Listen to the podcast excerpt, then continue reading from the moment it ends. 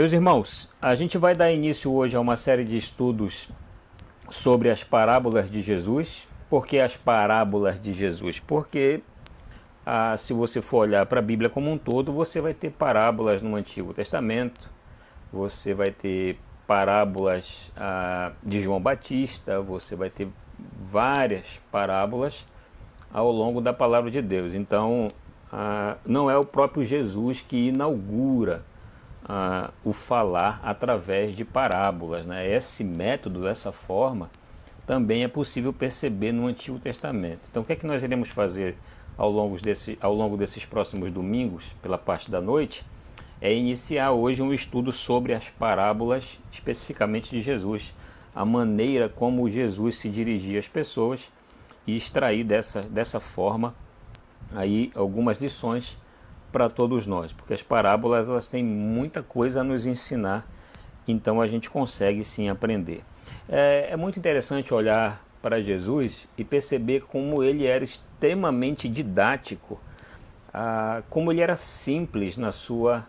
Ah, não estou querendo dizer simplista, simples, mas ao mesmo tempo profundo na, na sua exposição, na maneira como ensinava as pessoas. Eu gosto de pensar que não somente a, a palavra de Deus ela é inspirada, sua letra, as palavras, a maneira como as coisas estão organizadas nas escrituras. Eu gosto de pensar também que os próprios métodos empregados por Jesus, pelos apóstolos, também são métodos em que nós devemos dar devida atenção, dar uma atenção especial, porque a maneira como Jesus ensinava também era uma maneira que nos chama a atenção exatamente pelo grau de compreensão que os ouvintes tinham, apesar da idade, apesar da história, do histórico de vida, apesar de quem eram, mas Jesus demonstrava uma conexão muito interessante com a vida comum das pessoas.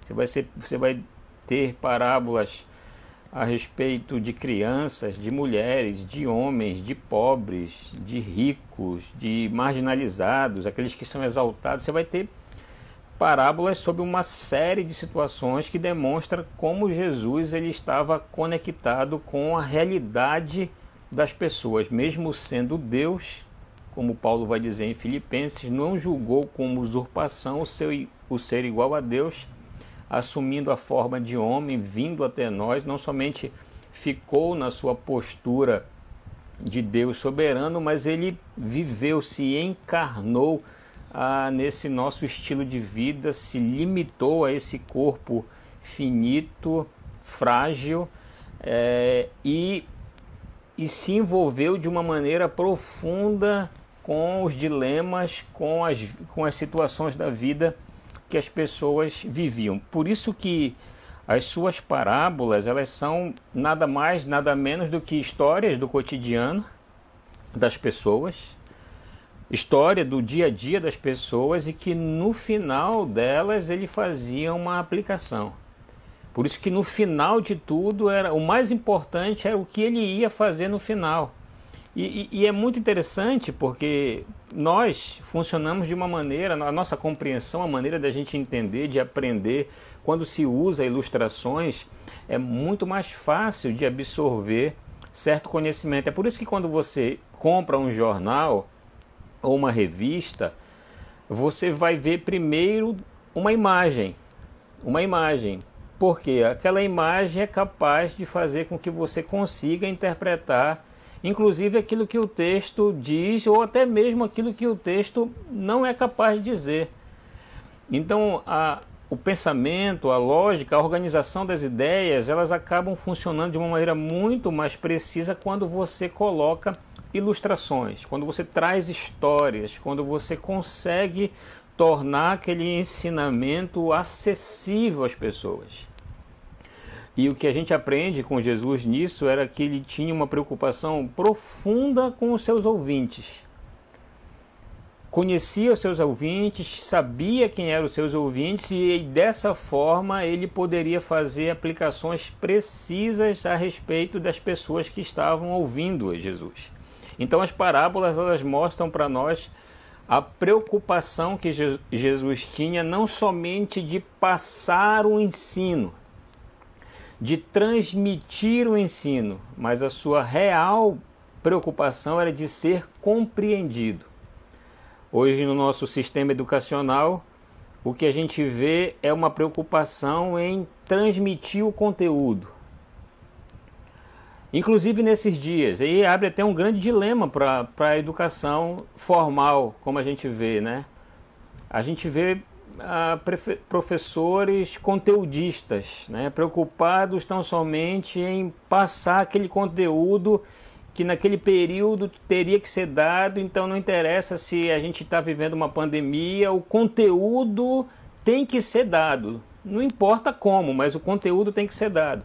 Quando a gente olha para as parábolas, quando a gente olha o método de Jesus, a preocupação primária de Jesus não era com o conteúdo do seu ensino, apesar de, de ser muito importante aquilo que ele estava ensinando, obviamente.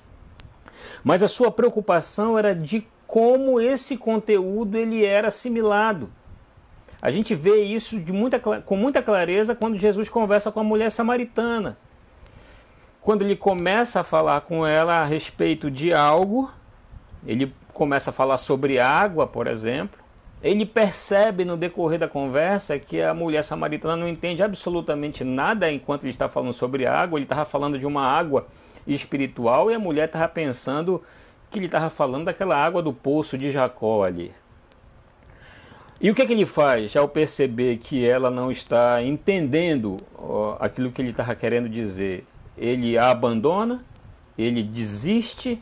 Ah, quer saber? Você não está entendendo, então deixa para lá, vou, vou conversar com outra pessoa. Não, não. Ele faz o que? Ele muda de estratégia ele percebe que ela não consegue compreender, ele faz o que? Ele muda de estratégia, ele muda a abordagem. Mulher, faz o seguinte: vai chamar o teu marido. Ah, não tenho marido, senhor. Ah, dissestes bem. Cinco maridos já tivestes, e esse que agora tens não é teu marido. Aí cai a ficha, a mulher consegue entender. Ah, vejo que tu és profeta ou seja, ele cria, ele consegue saber com quem ele está lidando e aí ele faz algo particularizado. Isso é impressionante no caráter de Jesus em se preocupar com seus ouvintes a ponto de ele querer ser entendido. Ensinar por parábolas era exatamente esse propósito, de, de ser entendido nas lições que ele queria passar às pessoas que estavam ao seu redor. E no final dessas lições, fazer as devidas aplicações. Como foi a nossa provinha ali no Enem.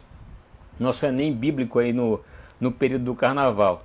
Alguns dos irmãos aí depois da terceira, quarta ou quinta pergunta começaram a entender que o mais importante não era o enunciado da pergunta, que era mais para distraí-los. O mais importante estava no final não é? E aí alguns, para ganhar tempo, o que é que fizeram? Começaram a ler só o final, porque o final era o mais importante. A ideia de Jesus em falar por parábolas era exatamente isso, criar esse enunciado, chamar, ganhar a atenção das pessoas, e quando ele tivesse com a atenção das pessoas, ele no final fazia as suas aplicações. Pois bem, então, essa é uma pequena panorâmica introdução sobre o porquê de Jesus falar por parábolas. Então, vamos à primeira parábola dessa noite, que é a parábola do semeador. Para isso, você vai ter que abrir a sua Bíblia lá em Mateus, o capítulo 13, o capítulo das parábolas, né? Alguns dizem, Mateus, o capítulo 13, do versículo 1 até o versículo 23. Aí você deve pensar, puxa vida, até o versículo 23, nós vamos terminar esse estudo só amanhã. Não, a gente vai terminar, não vai demorar muito não, porque a gente vai conseguir aí, eu acho, eu espero, fazer aplicações não tão, não tão longas assim. Mateus capítulo 13, dos versículos 1 até o versículo 23. Ah, se você não está com a sua Bíblia aberta aí, eu vou ler e aí você acompanha. Diz o seguinte, Mateus capítulo 13, versículo 1 até o versículo 23, a parábola do semeador. Naquele mesmo dia, saindo Jesus de casa, assentou-se à beira-mar. E grandes multidões se reuniram perto dele, de modo que entrou num barco e se assentou, e toda a multidão estava em pé na praia. E de muitas coisas lhes falou por parábolas e dizia: Eis que o, seme... Eis que o semeador saiu a semear. E ao semear, uma parte caiu na beira, à beira do caminho, e vindo as aves a comeram. Outra parte caiu em solo rochoso, ou onde a terra era pouca, e logo nasceu, visto não ser profunda a, a terra. Saindo, porém, o sol a queimou, e porque não tinha raiz, secou-se. Outra caiu entre os espinhos, e os espinhos cresceram e a sufocaram. Outra, enfim, caiu em boa terra e deu fruto a cem, a sessenta e a trinta por um. Quem tem ouvidos para ouvir, ouça. Então se aproximaram os discípulos e lhe perguntaram: Por que falas por parábolas? Ao que respondeu: Porque a vós outros é dado conhecer os mistérios do reino dos céus, mas àqueles não lhes é, não lhes é isso concedido. Pois ao que tem, lhe, será, lhe se dará, se lhe dará, e terá em abundância. Mas ao que não tem, até o que tem lhe será tirado. Por isso lhes falo por parábolas, porque vendo não veem, e ouvindo não ouvem nem entendem. De sorte que neles se cumpre a profecia de Isaías: Ouvireis com os ouvidos e de nenhum modo entendereis, vereis com os olhos e de nenhum modo percebereis, porque o coração deste povo está endurecido. De mau grado ouviram com os ouvidos e fecharam os olhos, para não suceder que vejam com os olhos, ouçam com os ouvidos, entendam com o coração, se, se convertam e sejam por mim curados. Bem-aventurados, porém, os vossos olhos, porque veem, e os vossos ouvidos, porque ouvem. Pois em verdade vos digo que muitos profetas e justos desejaram ver o que vedes e não viram, e ouvir o que ouvis e não ouviram. Atendei vós, pois a parábola do semeador. A todos os que ouvem a parábola, ouvem a palavra do reino e não a compreendem, vem o maligno e arrebata o que lhes foi semeado no coração. Este é o que foi semeado à beira do caminho. O que foi semeado em solo rochoso, esse é o que ouve a palavra e a recebe logo com alegria, mas não tem raiz em si mesmo, sendo antes de pouca duração. Em lhe chegada a angústia ou a perseguição por causa da palavra, logo se escandaliza. O que foi semeado entre os espinhos é o que ouve a palavra, porém os cuidados do mundo e a fascinação das riquezas sufocam a palavra e fica infrutífera. Mas o, seme... Mas o que foi semeado em boa terra é o que ouve a palavra e a compreende. Este frutifica e produz a 100, a 60 e a 30 por um. Bem, irmãos, então essa é aqui é, é a primeira parábola do capítulo 13. Esse capítulo 13 é um capítulo chamado de o capítulo das parábolas. Né? Existem aqui sete parábolas. Um determinado autor vai dizer que são oito parábolas, mas nós temos aqui sete parábolas. Então a gente vai passar aí algum tempo nesse capítulo 13 falando a respeito dessas parábolas. E aqui nós temos uma parábola muito interessante. Logo no primeiro versículo a gente vai ver naquele mesmo dia saindo Jesus de casa. Isso é interessante porque se você virar uma página para trás, você vai ver no capítulo 12, o versículo 15, olha o que está acontecendo aqui. Mas Jesus, sabendo disto, afastou-se dali. Não é? ah, Jesus se retira, muitos o seguiram e a todos ele curou. Então o que acontece? Jesus ele se retira nesse momento aqui, por causa de determinada situação, e agora no versículo 13 ele reaparece, ele surge. E é bom que se diga que nesse momento Jesus já tem uma porção de seguidores, né, multidões de pessoas o seguiam, e por vários motivos para serem curados, para verem alguns sinais, para terem de Jesus aí alguma coisa. Alguns estavam ali tão somente para pegá-lo em alguma falta, para acusá-lo. E esse grupo de pessoas, os mais variados tipos de pessoas que estavam seguindo a Jesus é muito interessante, porque ele vai nos ajudar a entender, inclusive, o significado dessa parábola. Que alguns nem com, não concordam com o título, né, parábola do semeador, o próprio Jesus fala isso, porque ah, vão achar que a parábola, na verdade, o que está por trás não é o semeador, mas sim os tipos de solo, que a gente vai ver daqui a pouco, que se refere aos tipos de corações onde a semente ela cai. Então, tem determinados, determinados estudiosos acham que deveria até ter um outro nome essa parábola, não a parábola do semeador, porque não fala tanto do semeador, fala mais do tipo de solos onde a semente cai. Então o que acontece? Naquele mesmo dia saiu Jesus, vamos entrar logo na parábola, porque a gente tem muita informação aqui ah, nesses 23 versículos. Então Jesus ele sai ele sai de casa e assenta-se à beira-mar. Então imagina, Jesus sai, logo a multidão o acompanha e muito difícil falar da, no meio da multidão. Então o que, é que ele faz? Ele vai para o lago, para a beira-mar, senta num barco e aí de costa para o mar, com a facilidade de o vento poder levar com muito mais fácil a, a voz ah, uma grande multidão se reúne no barco, aquela imagem, aquele cenário montanhoso da Palestina, hoje Israel, está ali no fundo, a, as pessoas na praia, Jesus no barco tenta visualizar a cena, aquelas montanhas ali no fundo, aquele terreno ah, onde era muito comum a questão da agricultura, da pesca, aquela coisa toda, e Jesus, a multidão se reúne para ouvi-lo. E aí ele começa a falar, o versículo 3, e de muitas coisas lhe falou por parábolas e dizia: Eis que o semeador saiu a semear. Interessante que essa parábola também ela, ela está em Marcos, ela está em Lucas, com é, pequenas diferenças, né? A Marcos capítulo 4, versículo 3 traz uma palavra muito interessante: escutai ou ouvir. Se você for lá, você vai perceber. Marcos capítulo 4, versículo 3. Ouvi ou escutai, ou como se fosse é, Jesus dizendo aquilo que nós temos o costume de falar quando nós contamos histórias. Nós iniciamos, iniciamos como? Era uma vez. Não é isso? Desculpem. Era uma vez. E esse era uma vez, só de falar esse era uma vez, a pessoa já dirige o olhar para você, porque o era uma vez dá a entender que vai vir uma história por aí.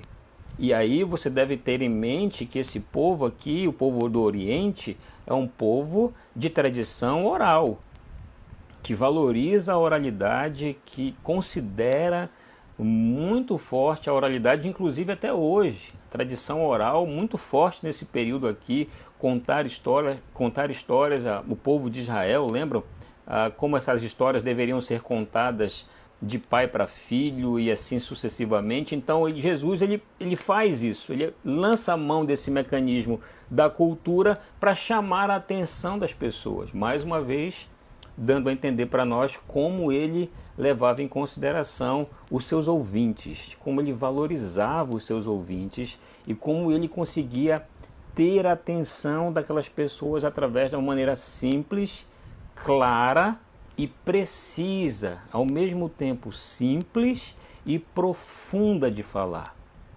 E quando o Marcos coloca essa palavra escutai, ouvir, a ideia é de reflitam.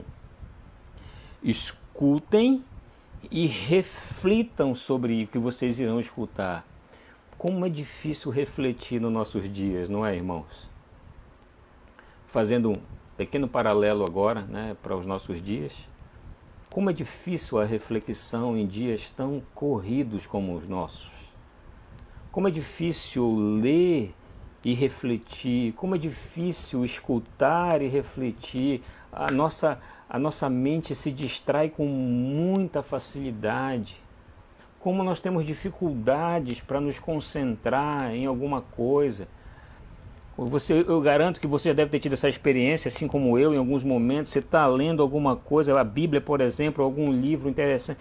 Aí demora muito, você já se pega pensando em coisas que, puxa, nada a ver. Aí você tem que voltar o parágrafo, o que você está valendo para pegar novamente o fio da meada. Como é fácil a gente se distrair nos nossos dias, né? E o que Jesus vai pedir para essas pessoas é que elas deveriam refletir naquilo que elas iriam ouvir.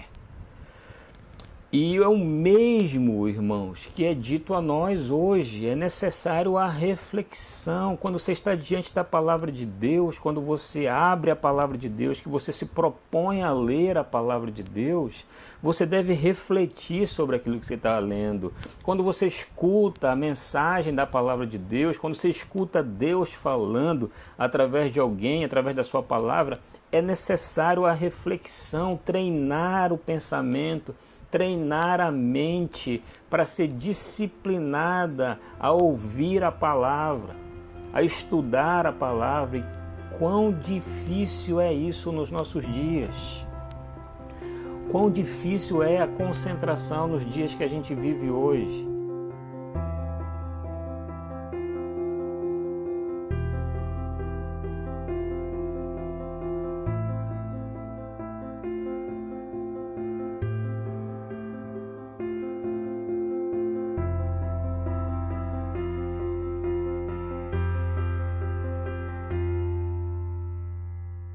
Semeador saiu a semear. E ao semear, uma parte caiu à beira do caminho. E o que você deve ter em mente é de uma terra em que tinham as eiras, o arado passava ali, aonde ficava, onde era para cair a semente. O arado tinha aquele trabalho de remexer, de revolver a terra. E, essa, e essas sementes, especificamente a cevada, ah, ela era lançada com as mãos era esse hábito, o trigo e a cevada, ele eram, ele era, eram sementes que eram lançadas ah, com as mãos. E era muito comum nesse processo de lançar essas sementes ao solo, que uma dessas sementes, que algumas dessas sementes, sementes caíssem na parte do terreno em que não, o arado não tinha passado, não tinha revolvido, não tinha mexido a terra. E aí, onde elas caíam, era a parte dura do solo, onde o semeador pisava. E de maneira que essa semente não tinha como penetrar na terra, porque a ferramenta do arado não havia trabalhado o terreno para isso. Então, o que acontecia com as sementes? Elas ficavam expostas ali. Por isso que era comum ver, junto com o semeador, os pássaros. Os pássaros acompanhavam o semeador, porque os pássaros sabiam que as sementes iriam cair. E é exatamente o que acontece aqui. Saiu a semear, parte caiu à beira do caminho e vendo as aves a comeram. Fique tranquilo que daqui a pouquinho ele vai explicar para nós qual é o significado disso. Outra parte caiu em solo rochoso, onde a terra era pouca, e logo nasceu visto não ser, prof... não ser profunda a terra. Eu lembro que quando eu li essa história, logo quando o novo convertido, na minha cabeça funcionava vários quadros. Por exemplo, esse primeiro quadro que eu falei para os irmãos, ah, em que os pássaros vinham, era um. Esse quadro agora que acabamos de ler era outro, no terreno rochoso. Aí mais o outro quadro. Eram, eram episódios, eram momentos diferentes. Você não pode encarar dessa forma, como quadros é a ideia de que essas coisas elas acontecem praticamente ao mesmo tempo, na mesma semeadura. É essa a ideia. Outra parte das sementes cai em solo rochoso, no mesmo ato de semear, que esse semeador está fazendo. Umas sementes os pássaros vêm e comem, outras sementes caem em solo rochoso, porque era comum as rochas dentro das suas fissuras terem pouca terra. E essas sementes caíam nessas rochas com uma certa quantidade de terra. E o que, é que o texto vai dizer? O que acontece? Logo a semente germina, logo ela nasce, visto não ser profunda a terra. O que, é que acontece? Saindo o sol, versículo 6, a queima.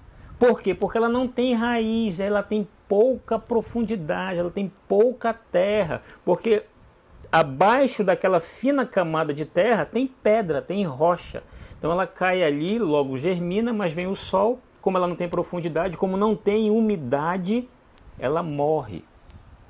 Outra cai entre os espinhos.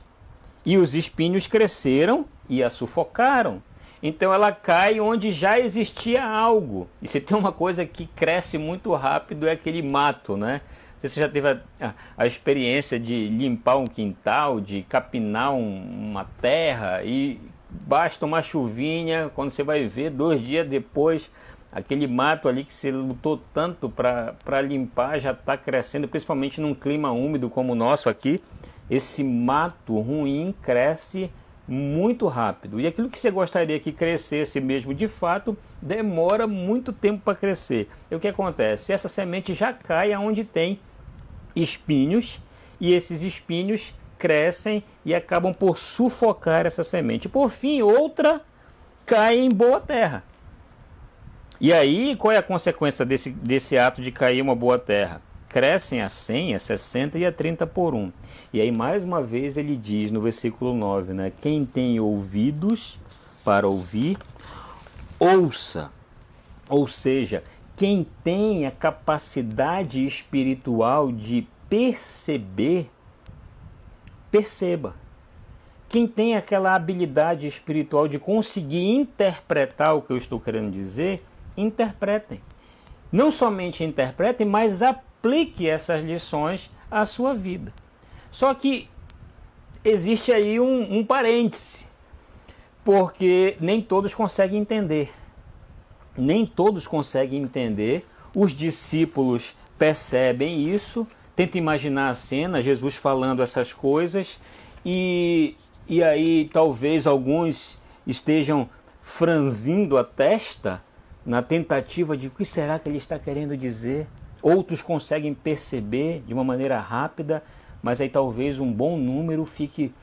Mas o que significa isso? O que ele está querendo dizer? E é por isso que os discípulos chegam para Jesus e falam o versículo 10.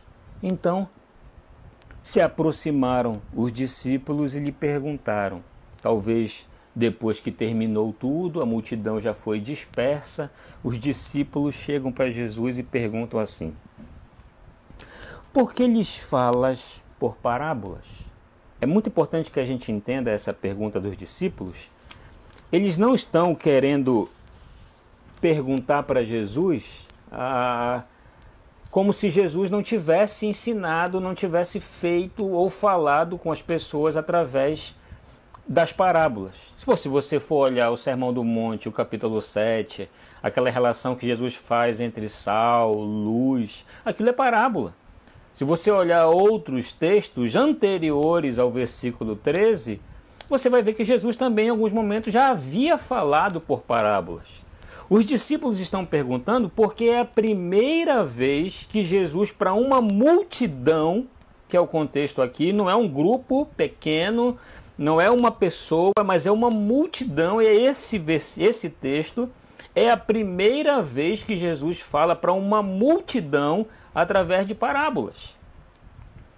E aí, quando você olha ah, o motivo ou o porquê de Jesus usar parábolas para ensinar, você vai perceber que existe basicamente dois motivos pelos quais Jesus ensinava por parábolas.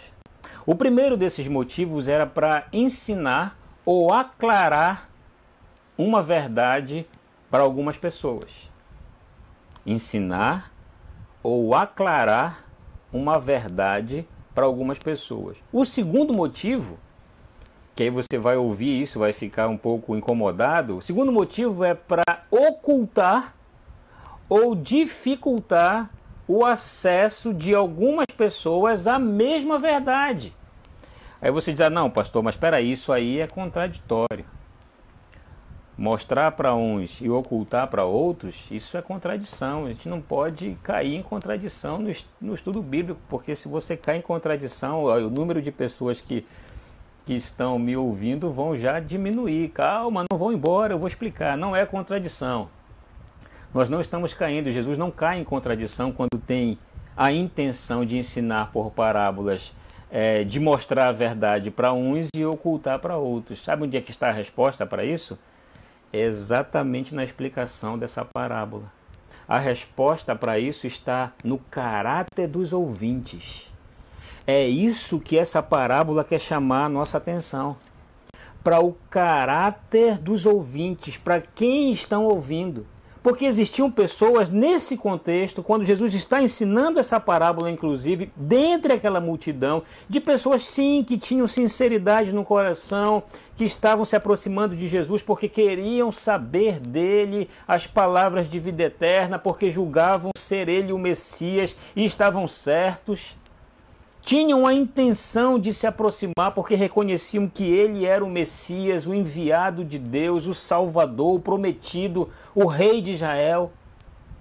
E a esses, porque tinham essa predisposição para se aproximar de Cristo com um coração sincero, no desejo de buscá-lo, de entendê-lo, de conhecê-lo, a esses era dado conhecer. Nós vamos já chegar nesse versículo. Agora existiam outras pessoas que já tinham dentro de si a predisposição para não querer entender absolutamente nada. Eu garanto que você deve conhecer pessoas hoje em que você consiga colocar essas pessoas dentro desse quadro. Pessoas que não têm a menor disposição para compreender absolutamente nada a respeito das Escrituras. A esses, não adianta, eles não irão entender. Por mais que vejam, o texto vai dizer, por mais que ouçam, os fariseus, os escribas são o melhor exemplo para isso. Viram esses sinais, viram a multiplicação dos peixes e dos pães, viram tudo, ouviram os discursos, a mensagem, mas como a disposição do seu coração era uma disposição contrária aos ensinos de Jesus, tinham olhos, mas não viam. Tinham ouvidos, mas não escutavam. Isso nos ensina uma lição preciosa, meus irmãos. Preciosa nos dias de hoje. Qual é a intenção do seu coração quando você se aproxima das verdades contidas na palavra de Deus? Você se submete a elas? A predisposição do seu coração é para entender, é para buscar o Senhor, é para conhecer o Senhor, para saber do Senhor o que é que ele pensa sobre as suas intenções, sobre os desejos do seu coração, sobre as suas motivações, ou qual é com a intenção de discordar de princípios que na eternidade já foram estabelecidos para que nós andássemos neles. O coração do homem é o mesmo. O mesmo coração que em determinado momento é capaz de crer, lamentavelmente, para nossa tristeza e vergonha, é capaz de ser incrédulo. Ora, hoje de manhã, no nosso estudo de Êxodo, no capítulo 12 da instituição da Páscoa, se nós tivéssemos tempo e tivéssemos seguido mais uns capítulos adiante, vocês iam ver. Nós iríamos ver o que, é que aquele povo que acabara de presenciar algo incrível, fantástico. O mar se abriu, eles passaram a pés secos, atravessaram o mar vermelho, viram o faraó e o seu exército ser engolido pelas águas. Dias depois, aquele povo, aquele mesmo povo, chega para Moisés, o coloca na parede: Vem cá, Moisés, tu nos tiraste do Egito para a gente morrer aqui. Era melhor voltar, era melhor viver lá onde nós vivíamos. Aquele mesmo povo que é capaz de presenciar algo incrível e momentos depois, com seu coração incrédulo, é capaz de se comportar de maneira totalmente contrária àquilo que viu, aquilo que ouviu, e aquilo que sentiu, inclusive. Por isso, irmãos, essa parábola também tem a ver com a postura do nosso coração. Como está o nosso coração diante das verdades contidas na palavra de Deus? Qual é a nossa postura?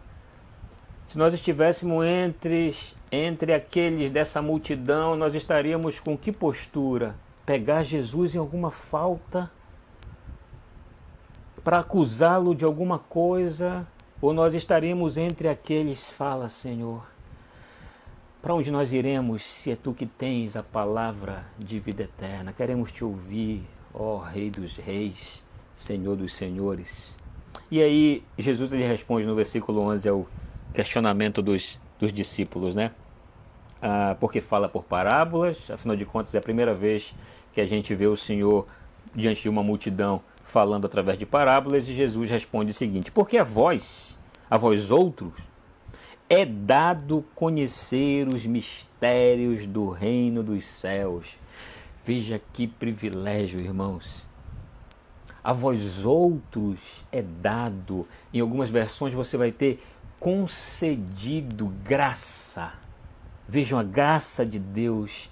A vós outros é dado a graça de conhecer os mistérios. Essa palavra mistérios, em grego é mysterium, daquilo que estava completamente é, incapaz de qualquer homem ou mulher descobrir.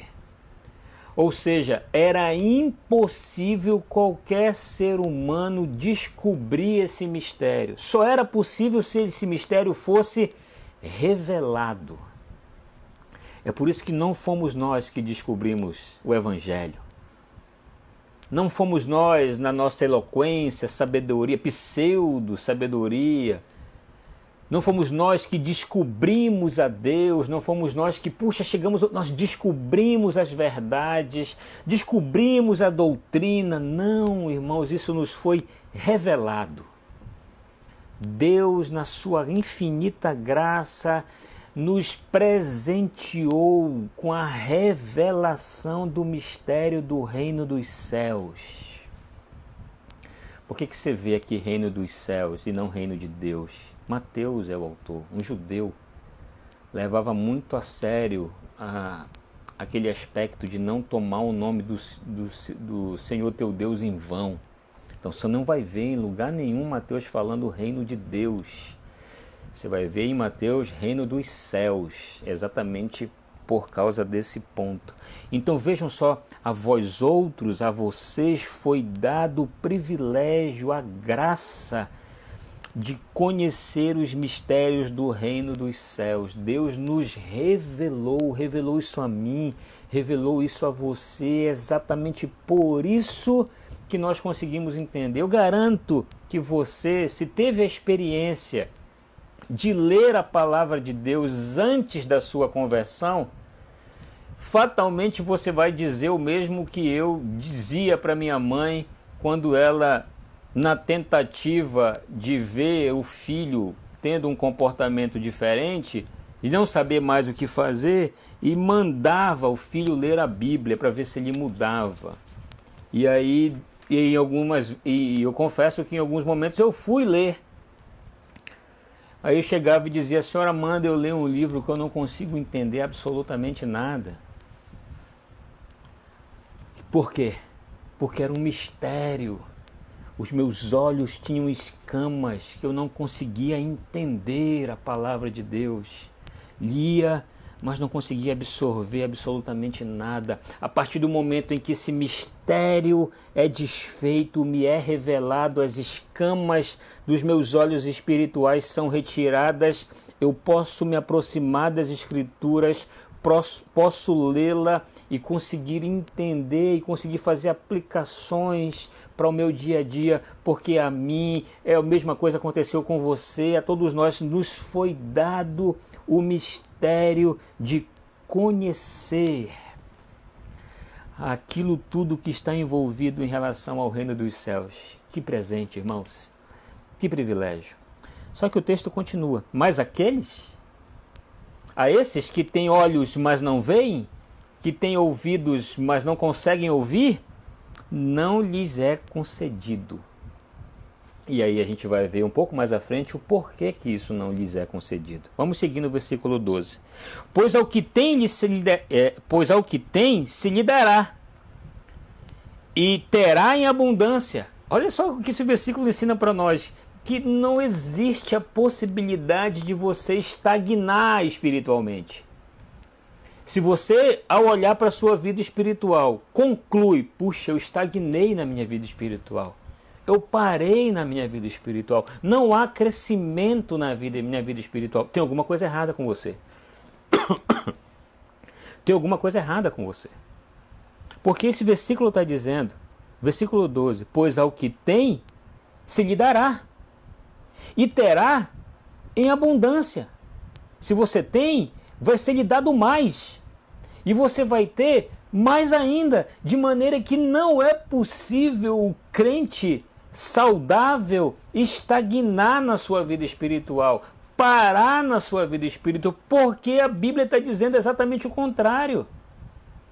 Vivemos em novidade de vida, como falamos no, é, hoje pela manhã. E essa novidade de vida, percebe? Não é uma novidade que tem prazo de duração. Puxa, tenho 30 anos de crente, 40 anos de crente, já vi muita coisa, chegou. Eu cheguei no teto. Não é possível.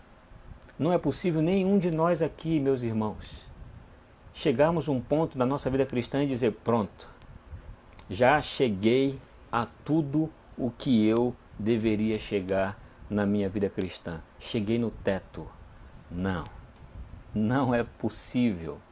Enquanto existe ar nos seus pulmões, enquanto existe vida em você, você deve viver essa vida em novidade de vida. Você não pode estagnar na sua vida espiritual. Não há espaço para estagnação na vida espiritual. Esse texto está dizendo para nós exatamente isso. Aquele que tem se lhe dará e terá em abundância. Essa ideia de abundância é algo que você tem de sobra. Tenta imaginar um copo com água. Um copo com água em que você vai despejar água até ele transbordar. Essa é a ideia de abundância, é um transbordamento. Você tem, não há espaço para você ser um crente que estagna na sua vida espiritual. É por isso que você precisa, lembra lá no início, ouçam, reflitam, escutem. Quem tem ouvidos para ouvir, ouça, reflita sobre isso, como está a minha vida espiritual. Será que eu estagnei? Será que eu cheguei num ponto em que eu não consigo mais ir para lugar nenhum? Chegou, parei aqui, já deu, não dá mais, não consigo. É isso? As escrituras não apontam para isso, meu irmão e minha irmã. Se você, ao olhar para dentro de você e percebe certa estagnação na sua vida espiritual, seja sincero, converse com Deus e resolva. Resolva. Deus não te deu a conhecer os mistérios do reino dos céus, do reino de Deus, para que você, depois de certo tempo de caminhada cristã, chegasse ao ponto de que estagnou, parou de produzir frutos, parou de viver da maneira como deveria ser vivido. Isso não é o comportamento ou o papel daqueles que receberam, que foi dado conhecer os mistérios do reino dos céus. Pelo contrário, isso é um comportamento de, que tem, de quem tem olho, mas não vê, olho, mas não vê, ouvido, mas não ouve. Mas ao que não tem, a continuação do versículo 12, até o que tem lhe será tirado. Ah, esse versículo, ele às vezes, ele acaba sendo de, de, ah, de complexa interpretação. Mas a ideia, vou tentar explicar para os irmãos de uma maneira bem coloquial. Ah, vamos imaginar que eu toque violão e aí eu saiba tocar. É, é, só imaginação, eu não sei tocar absolutamente nada de, de, violão. É só, é só um exemplo. Vamos imaginar que eu toque aí o violão. Aliás, gostaria muito de tocar, né? Puxa, seria muito bom. Já pensou? Eu começaria hoje a, a, a nossa nosso estudo com uma musiquinha, duas musiquinhas, né? Seria muito legal, mas infelizmente, irmão, não é, não é comigo isso. Então tudo bem, vamos imaginar que eu tocasse aí duas ou três músicas. É o que eu sei. Um exemplo, é o que eu sei. E aí eu me confiasse nisso para dizer que eu toco violão. Eu pensava que eu sabia de alguma coisa, mas na verdade é, eu não sei de nada. E aí ele vai dizer no versículo 13: É exatamente por isso que lhes falo por parábolas, porque vendo, não veem, e ouvindo, não ouvem, nem entendem. E aí, agora, a partir do versículo 14, ele vai citar o que acontece no profeta Isaías, que é o mesmo que acontece aqui, demonstrando para nós que o coração humano, apesar de estarmos no século 21 ou no século I, é o mesmo. É o mesmo. O coração do homem, lamentavelmente, é o mesmo. Terreno que Deus conhece. E aí, quando a gente chega no versículo 16, para a gente ganhar um pouquinho mais de tempo, ele vai dizer assim: Bem-aventurados, felizes, porém, os vossos olhos, porque veem, e os vossos ouvidos, porque ouvem, refletem, conseguem entender aquilo que eu estou querendo dizer. As palavras elas não são lançadas ao ventos, ao vento. Vocês conseguem ouvi-las, vocês conseguem refletir sobre isso. A interpretação das coisas que vocês veem é uma interpretação espiritual e não somente fruto do acaso, não somente fruto da maldade ou da compreensão ou da mente científica ou humana, mas vocês conseguem olhar para as coisas que acontecem ao vosso redor e terem interpretações bíblicas dessas coisas. E aliás, meus irmãos, aqui, ah, aqui nesse particular reside aí uma das nossas maiores dificuldades. Conseguir romper com toda essa com essa automatização do pensamento que nós falamos no início, romper com essa indisciplina toda da reflexão, romper com tudo isso e, e fazer leituras corretas. Eu insisto nessa questão. Eu insisto nesse ponto como é urgente as nossas, o nosso olhar ser um olhar correto para as coisas e principalmente as nossas interpretações serem interpretações corretas. Por isso que ele está dizendo: olha, vocês são felizes. Porque vocês conseguem olhar para as coisas e vocês conseguem dar a essas coisas interpretações corretas. Vocês conseguem olhar para esses dias que vocês estão vivendo hoje de pandemia, de caos social e interpretar que Deus tem absolutamente tudo a ver com isso.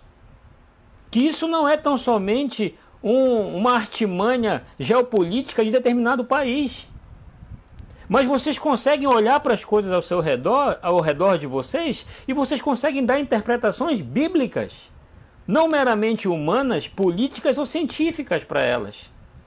E aí o texto está dizendo que nós somos o quê? Felizes. A sociedade vai dizer que nós somos antiquados, obsoletos, quadrados, retrógrados, mas o que interessa é o que Deus diz a nosso respeito e não o que a sociedade diz. A Bíblia está dizendo quando nós olhamos para as coisas, não somente, não somente vemos as coisas, mas conseguimos olhar, interpretar com o olhar de Deus, a Bíblia diz que nós somos pessoas felizes ao fazer isso. Felizes. E não interessa o que digam as pessoas aí fora para você, se você coloca Deus em tudo. Não interessa o que os outros vão dizer para você, o que o seu colega de trabalho vai dizer para você, se você puxar uma conversa, de vem cá, mas você já parou a pensar no fato de Deus ter tudo a ver com isso que está acontecendo ao nosso redor? Ah, que é isso? Você vem com esse negócio de Deus para cá, para com isso. Garanto que você vai ouvir isso nesse dia. Não interessa o que eles dizem, digam. O que interessa é o que o versículo 16 diz para mim e para você hoje. Vocês são felizes, porque vocês têm olhos e veem, porque os vossos ouvidos ouvem. Ouvem o que, irmãos?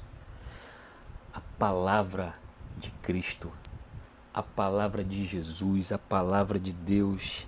Por isso que no versículo 17 ele vai dizer: Pois em verdade vos digo que muitos profetas e justo, justos desejaram ver o que, o que vocês veem e não viram, e ouvir o que vocês ouvi, ouvem e não ouviram. Atendei vós, pois, a parábola do semeador. Aí agora ele passa a explicar a, a parábola do semeador. O que ele vai dizer? Bom, depois de dar para vocês essa, essa introdução, eu vou dizer o que está por trás dessa parábola do semeador. Interessante que, mesmo sem entrar na, na, na parábola, a gente consegue tirar lições muito, muito interessantes aqui. Versículo 19: A todos os que ouvem a palavra do reino e não a compreendem, vem o maligno e arrebata o que lhes foi semeado no coração. Este é o que foi semeado à beira do caminho. Está falando logo do versículo 4. A, a interpretação está aqui no versículo 19. Ou seja, essa parábola demonstra o coração de algumas pessoas. Esse coração é aquela pessoa que não tem a menor disposição, absolutamente a menor disposição para entender absolutamente nada do Evangelho. Ah, conhecem pessoas assim? Que você até tenta, que você até tenta estabelecer um diálogo, uma conversa intencional, que essa conversa te leve até Cristo, mas você já percebe no primeiro momento, segundo momento, que a pessoa não tem a menor disposição. O que você tem que fazer com isso? Desistir da pessoa? Não, você não pode desistir. Você tem que entender que essa é uma luta espiritual, você deve continuar orando para, por essa pessoa para que ela comece a ter a disposição para entender, para ouvir a palavra. Então, esse versículo 19 se refere ao coração dessas pessoas que ouvem a palavra do reino, não a compreendem porque não, não a compreendem porque não têm a menor disposição, e aí vem o maligno e arrebata o que lhes foi semeado no coração. Essa é aquela que foi semeada à beira do caminho. Não, por isso que a gente não pode descartar que no, a nossa luta, a nossa luta nesse aspecto da, do, de semear, ela é uma luta espiritual. Ela nunca é física. Você não pode descartar essa possibilidade. A nossa luta nunca é física. Ah, os seus embates a respeito da fé com alguém, isso nunca é físico. As suas relações com as pessoas, as, as lutas, as dificuldades dessas, desses relacionamentos, você deve encarar como algo espiritual. Então você não pode encarar com uma, uma questão meramente física, pois não é. Porque o texto está dizendo: vem quem? O maligno.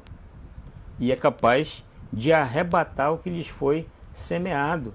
Então essa luta ela é espiritual. Você precisa entender isso. E muito cuidado para não agir de maneira carnal, usando ferramentas carnais para uma luta que só consegue ser, ser lutada ah, dentro do aspecto, dentro da ótica espiritual. Isso é muito importante. O versículo 20.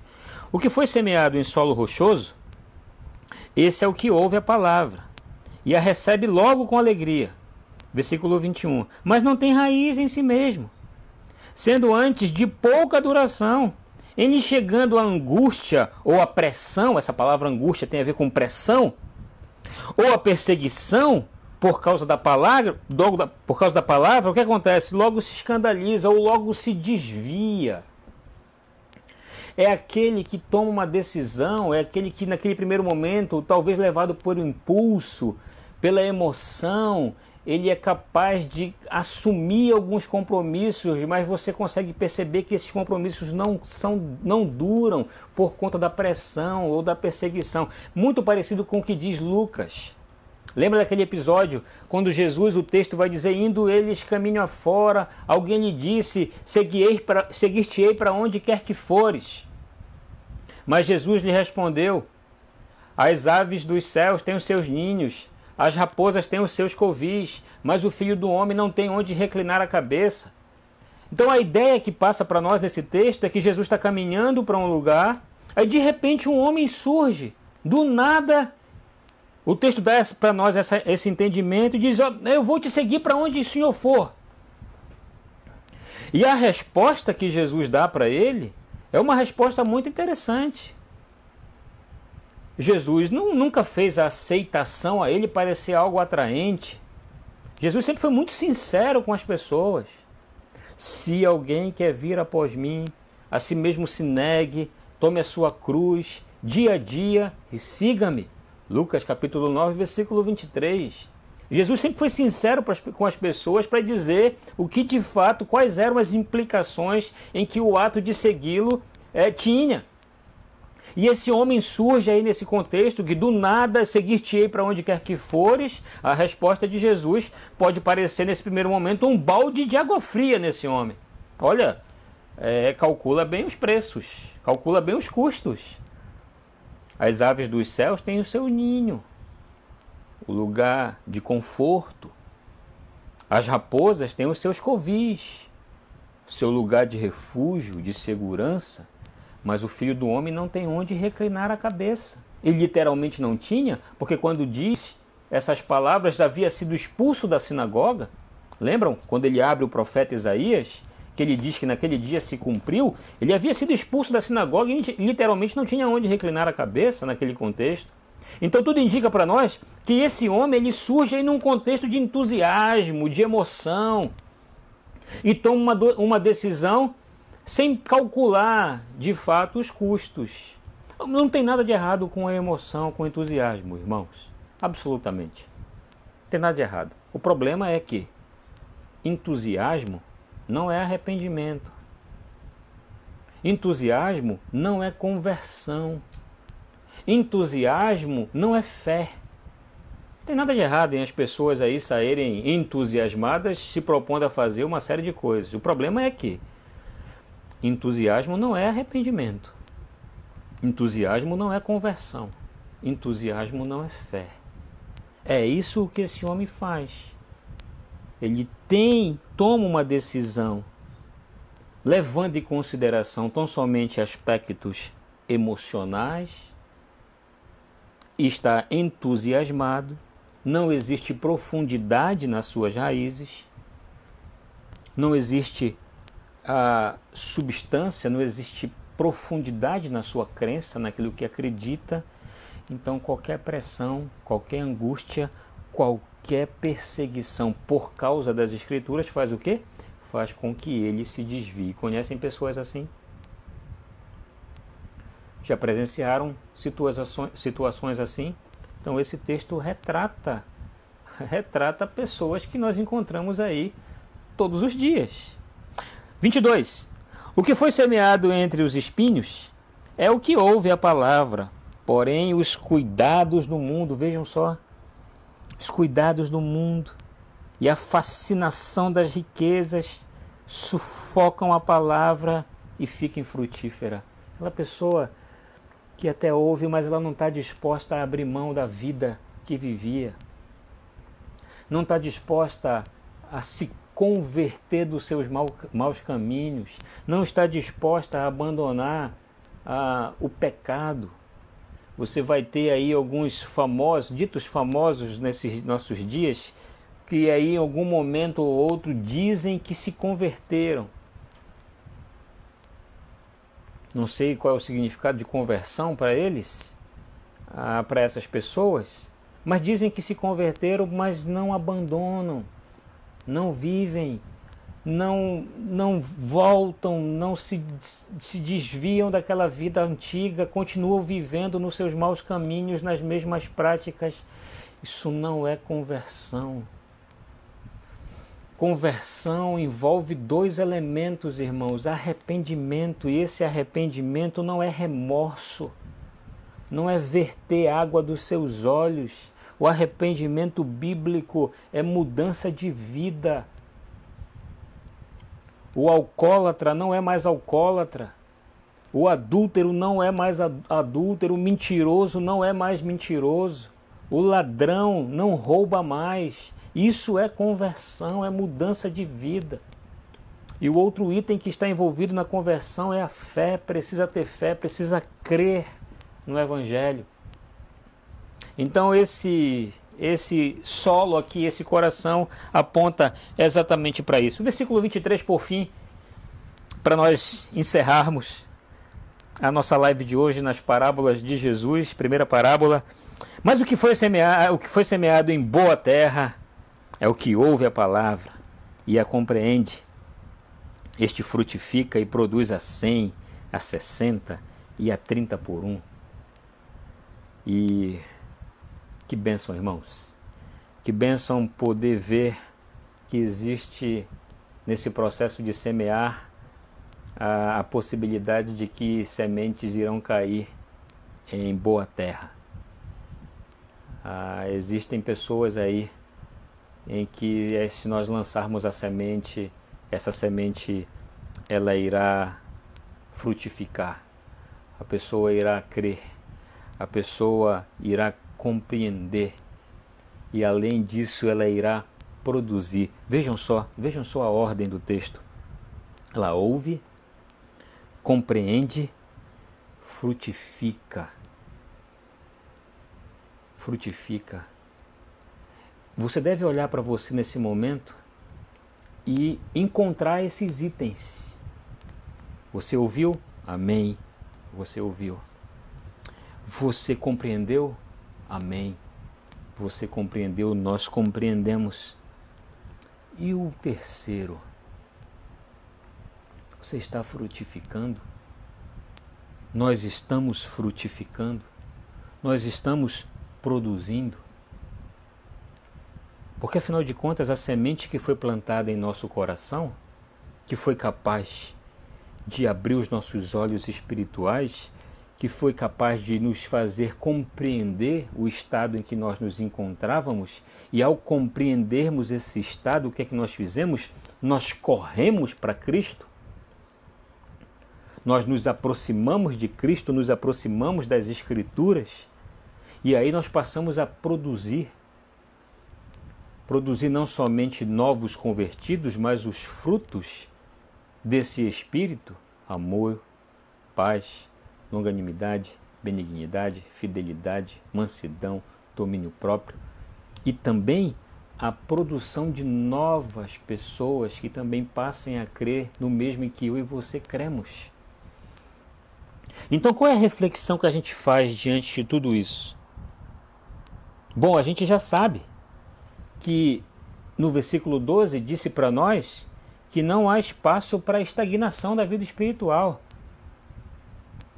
Não há espaço, porque aquilo que nos foi dado, nos será dado mais ainda e nós teremos em abundância.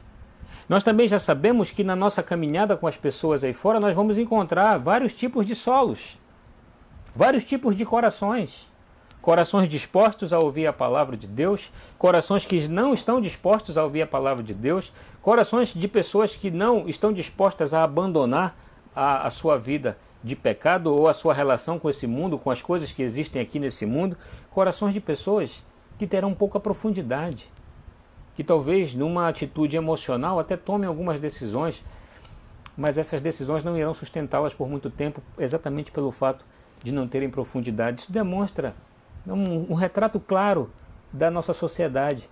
O mundo inteiro está contido dentro desses versículos aqui, de pessoas que estão contidas com corações dessa forma aqui. E a Bíblia também trata conosco, essa parábola também trata conosco, porque nós devemos olhar para nós e perceber: puxa vida, em que nível eu estou na minha vida espiritual, na minha relação com Deus? Será que eu cheguei num estágio de estagnação espiritual e não sou capaz de produzir absolutamente mais nada? Porque olha o que diz com a semente que cai numa boa, numa boa terra. Nós julgamos que a semente da palavra de Deus caiu numa boa terra. Exatamente foi isso que nos fez crer no Evangelho, foi exatamente isso que nos fez nos arrepender, mudar de vida.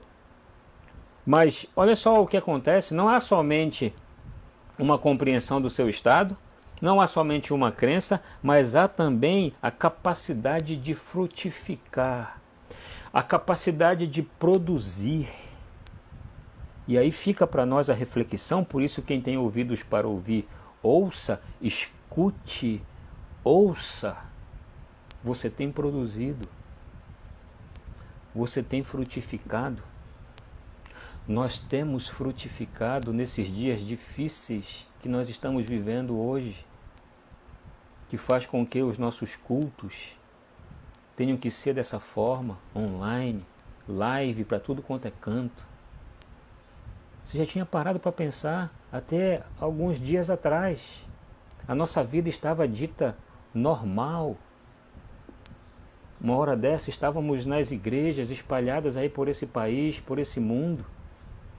E é de uma maneira muito rápida nos pegamos agora praticamente sem poder abraçar os nossos queridos, beijar os filhos, nos aproximar das pessoas. Ainda assim, mesmo diante de todo o contexto desfavorável, meus irmãos, ainda assim, é dito a nós, é dado a nós, a Igreja do Senhor Jesus, a responsabilidade de produzir, de frutificar nós temos feito isso, nós temos produzido, nós temos frutificado. Ouça, escute, reflita sobre essas verdades. E que o Senhor, por graça, nos ajude a aplicar esses princípios que hoje vimos aqui em Mateus capítulo 13. E no próximo domingo daremos continuidade à parábola do joio. Vamos ver quais são as lições que nós aprenderemos em relação à parábola do joio. Você é meu convidado para no próximo domingo às 19 horas, nesse mesmo canal, a juntos estudarmos a santa e bendita palavra de Deus. Meu irmão, minha irmã, que Deus te abençoe, que Ele guarde a sua fé, guarde a sua vida, lhe proteja de todo o mal e ajude a mim e a você a produzirmos, a sermos frutíferos. Não há espaço para estagnação na vida espiritual. Nós precisamos continuar vivendo em novidade de vida e assim produzir frutos a 100, a 60, a 30 por um. Amém?